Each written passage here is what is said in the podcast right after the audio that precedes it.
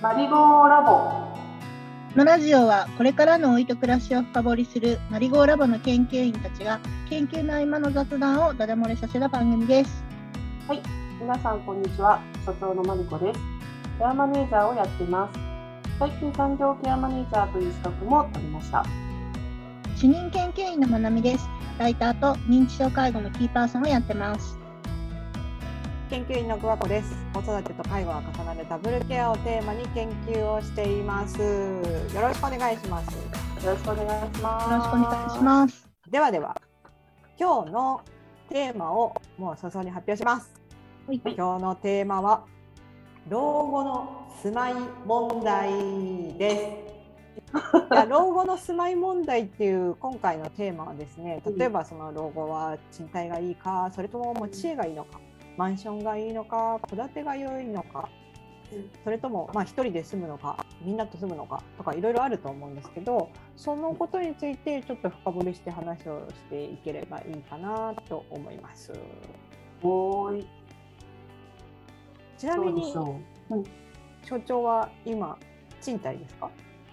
所長はね割とし賃貸派よ。あの賃貸派賃貸派。なんか持ち家は持たなくていいかなって思っている派で。うんだからでも本当に介護が必要になったらうんうんどうするかってちょっと切実よね。賃貸住宅って難しいんだろうなとは思ってる。うん。うん。ななみさんは？感じねえー、どうかな。わ私今賃貸に住んでるんですけど、あの、えっ、と、義理の両親が持ち家、戸建て、戸建てで、なんか介護が始まってからは、例えば草刈りとか、なんかそういうこう、なんて言うんでしょう、家のメンテナンスみたいなのを代わりにお手伝いしていて、本当に戸建てってめんどくさいなって心の底から思ってて、なんかね、なんであんなに草って生えるんだろう。もう本当すごい生える。すごい生5える。月とか4月とかもうやばいですよね。生命力が溢れちゃって、めっちゃね、庭に熱湯とか巻きたいぐらい、あの、でも絶対お母さんがすごい悲しむからやらないんだけど、でもすごい除草剤とか巻きたくなるし、なんかああいうのとかやっぱ見て、あと木とかね、すごいもう、なんか植木屋さん入ってもらわないと、めっちゃ木が育つのを見ると、うん持ち家怖い、うん。なるほどね。戸建て怖いって思う。ううん。ん、すごい大変と思って。うんうん。土地持ってるとね、土持ってると大変よね。やっぱり。あうん。いいんですけどね。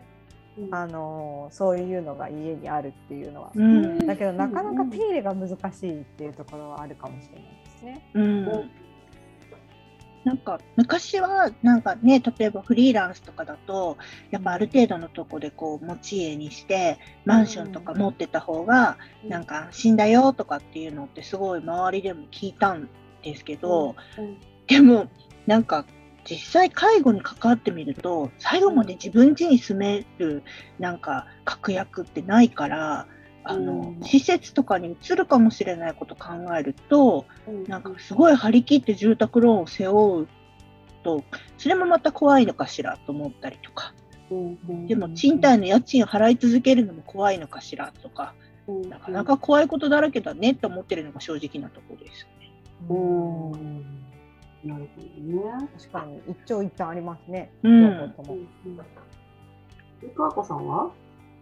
うちも賃貸なんですけどもともと私こう実家とかも都内で生まれてこの方一軒家に一回も住んだことがないんですよね。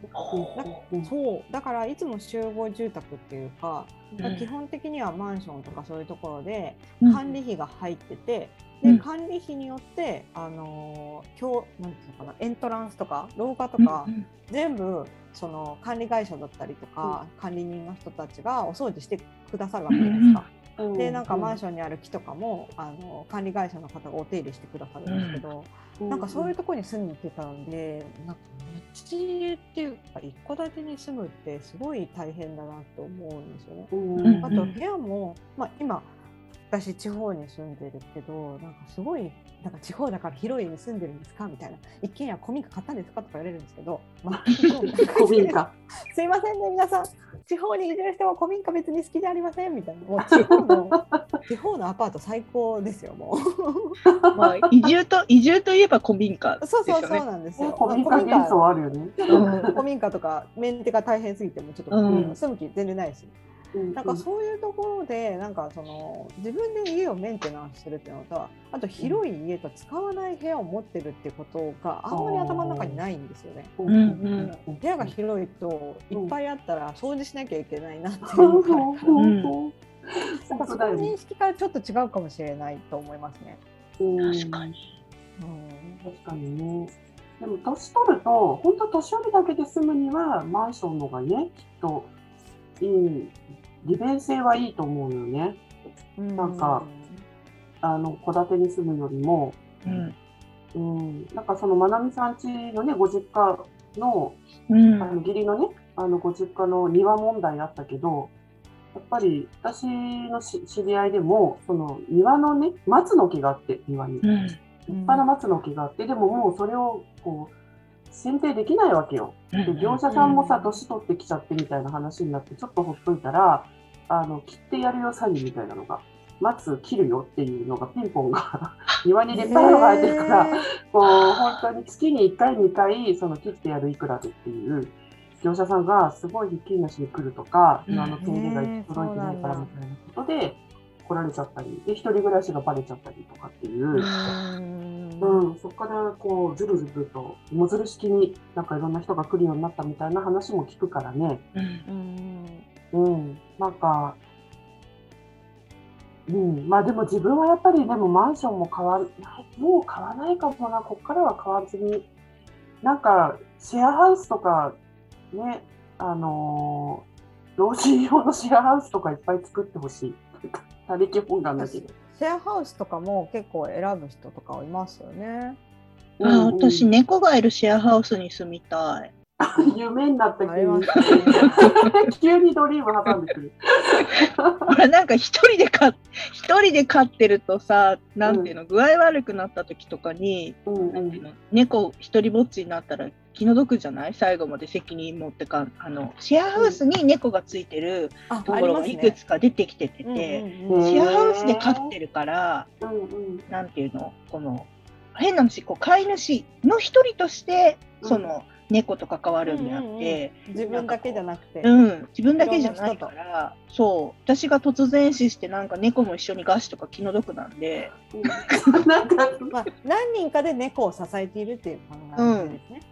うん、なんかそれそれすごいいいなと思う思うけどな。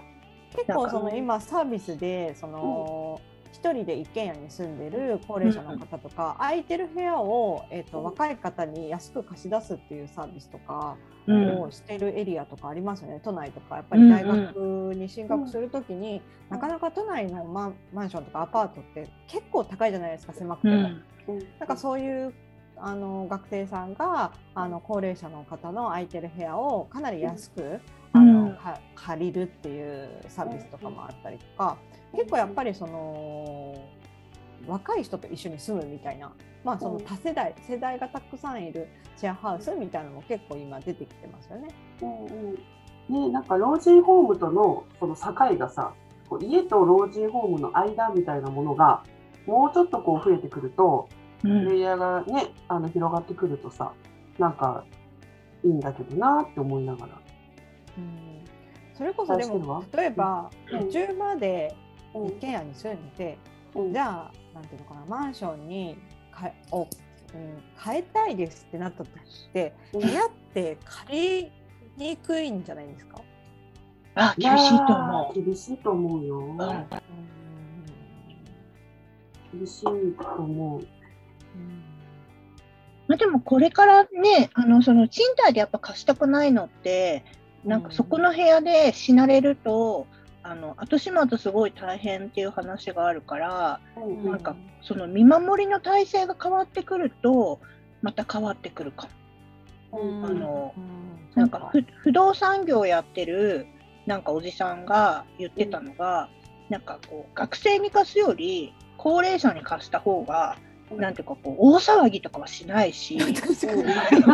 相当パリピなおじいちゃんとかおばあちゃんが住まう限りはならないですね。うん、なんか綺麗にやっぱり使ってくれるからあの心配なのは本当になんていうか突然倒れちゃって、それがずっと見つからなかったりすることだからあのヘルパーさんとかが入ってる高齢者にだったら貸すって言ってるその大家さんがいて結局要はなんていうの定期的に人が入るからあのだったら独居の高齢者でも喜んで貸すんだみたいなことを言ってる大家さんがいたりもするので。なんかそのあたりはもしかしたらちょっと今後は変わっていったりするところもあるのかな。今現在はねやっぱ借りづらいっていうのがあると。そうですよね。うん。なんかね、あの、R65 不動産っていう、65歳以上の高齢者の方の賃貸向け。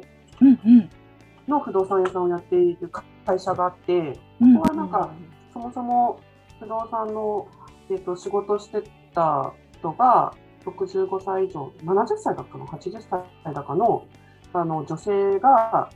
こう不動産窓口に来て、これで5件目ですって言って、うん。もう話も聞いてもらえなかったっていう出会いから、なんかその会社立ち上げて今やってくれているんだけど、そのその人の話を聞いたときには、やっぱり、あのなんだろう、事故物件っていうふうに、要はその部屋でね、一人で亡くなっているっていう状態が、その事故物件として扱わなきゃいけないみたいな、うん。そういう大家さんの危機意識がすごく高くて、うんやっぱり年齢の高い人には貸せないっていううん。話が上がってきて、まあ、それに対するこう不安材料を減らすっていう、こういろいろあの、勉強会とかそういうことをやりながら、物件数増やしていくみたいなことをやっていたらしいけど、でそもそもさ、なんかその家でさ、自分の借りてるとはいえ、家でさ、静かに亡くなれ、ね、亡くなったのをさ、自己物件として扱うっていう、その辺の、なんか概念というか、うん。その価値観というか、そういうのもちょっと見直さないと、ほら、孤独死っていうさ、なんかちょっとね、それが話題になっちゃった時にさ、それが悪いみたいな、うんうん。ね、感じに取り扱われちゃったりしてたのもあるから、でも実は畳の上で死んでるってやつじゃないみたういな、ん。すごくね、本当はね、幸せな亡くなり方なんじゃないかっていうような話をちょっと、その社長山本さんってまだ若い人がうんお。話を聞いたことがあるわ。うん。だからすごい頼もしく感じた。さでもその人の話を聞くまで自分が年取った後、どこに住むとか全然ちゃんと考えてなかったから、ツイッターが悪いけどちょっとドキッとしたけどね。うん。うん。なるほど。なんかこれだと月額980円見守りプラス保険初期費用無料ってありますね。見守りがあるってことですね。そうなんかそういうのどんどん作っていったんじゃないかな。う。うんんなるほど。でもそこクリアしたら借りなんか貸したい人も本当は貸したいわけじゃないですか。うんただその、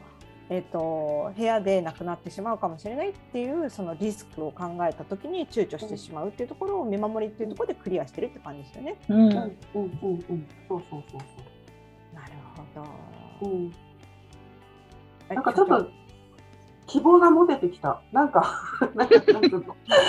もうちょっとどこに住むのか全然考えてないし、もう、でもね、有料の、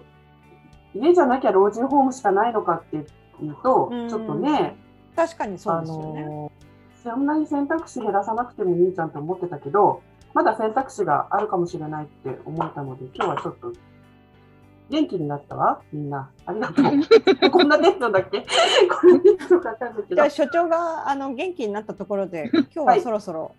はい、お開きにしましょう。じゃあ、次回のマリボーラボでお会いしましょう。ありがとうございました。ありがとうごございまし。た。